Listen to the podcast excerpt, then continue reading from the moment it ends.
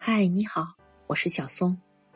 台风终于离开上海了，天晴了一整天，我的心情挺好。可是刚刚又出了一件事情，我的心情不是不好，是揪心。还记得我前两天说的那个一年级的小男孩吗？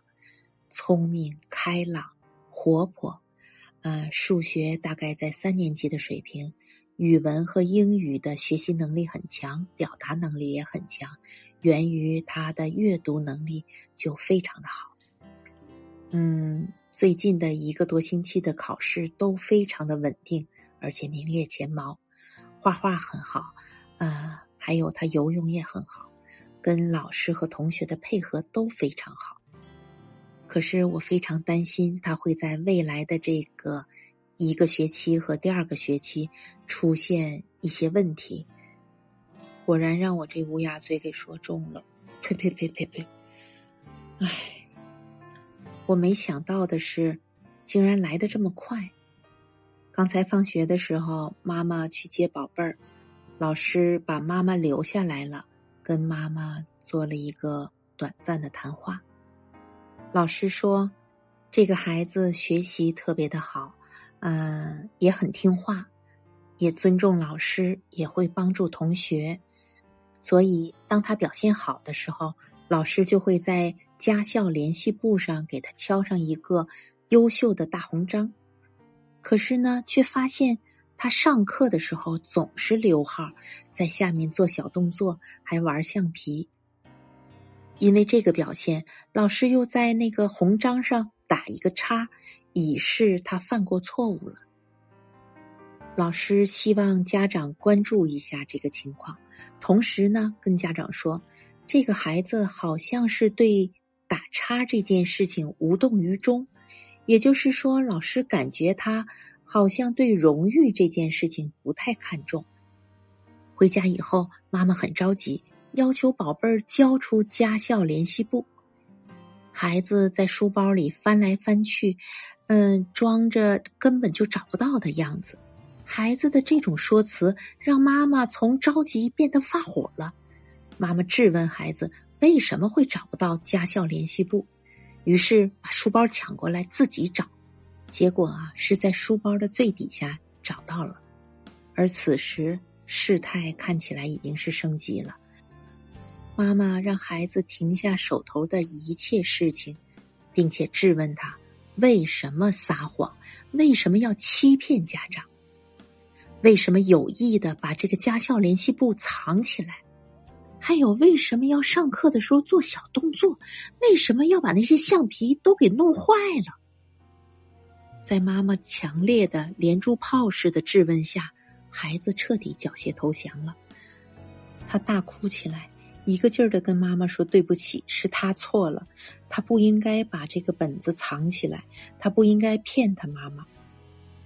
他喊着说怕他妈妈生气，然后抱着头哭着说他再也不敢了，他再也不会骗人了，再也不会上课不好好听课了。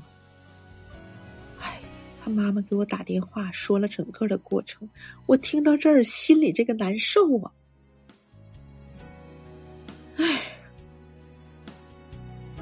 我就想跟你说，你说这个孩子真的对他的荣誉、对那个叉叉无动于衷吗？如果他要是无动于衷，他干嘛要把他本子藏起来呀？难道他就只是为了怕他妈妈吗？你是不是也认为这孩子很看重他的荣誉？是啊，我也这么认为。我觉得妈妈自从跟老师谈话之后。他就很冲动，没有很理智的去考虑整个事情。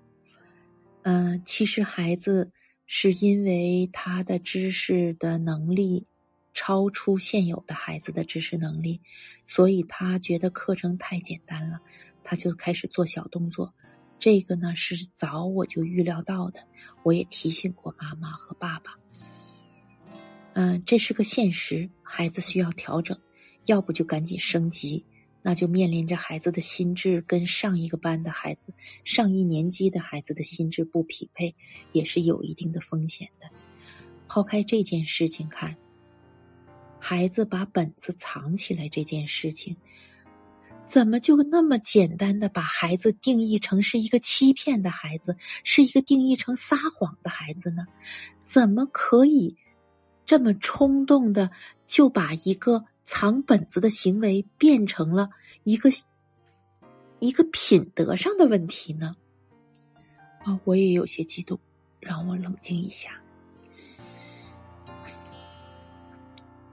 再说一下我的想法啊，事情是这样，就是没有哪个孩子愿意撒谎，我们大人也不愿意撒谎。可是撒谎真正的原因是什么？源于外界的那个压力过大，他才不得已必须采取一个自保的行为，或者是采取一个躲避式的行为。这个就是那个撒谎心理的根源。如果没有这个外界压力，他不需要撒谎，他可以很认真的把这个本子拿出来给妈妈看。我就是犯错误了，我犯了这个错误，我下次改就可以了。我也许改不了，可是我可以努力去尝试着改。而如果你一定要发火，我很害怕，我怎么才能让你不发火呢？那我以为把它藏起来，你看不着了，那你就不会发火了。你不会发火了，那我就好受一点了。我很可怜这个孩子，我真的是很可怜这个孩子，我也很可怜这个妈妈。别逼孩子，别逼着他从一个诚实的状态变成一个把自己的错误力图去掩盖、去欺骗、去隐瞒的状态，而且别把这种状态直接就定义成欺骗，定义成。不诚实，我想我们都应该冷静的来对待孩子的每一次行为，嗯，看清这些行为背后的那些秘密，解开这个秘密，才能够改善现有的这些混乱的状态。孩子的长大真不是一朝一夕的。我们任何的冲动的行为、语言，都会更加刺激他向相反的方向走。用力过猛，你看到的结果，并不是你想要的。你说我说的对吗？好吧，今天我想说的就是这些。如果你明白我说的这些，请帮我把它分享给。更多的爸爸妈妈，让他们关注，让他们听到这个音频。如果你有话想跟我说，就在下面留言吧，小松会第一时间回复你的。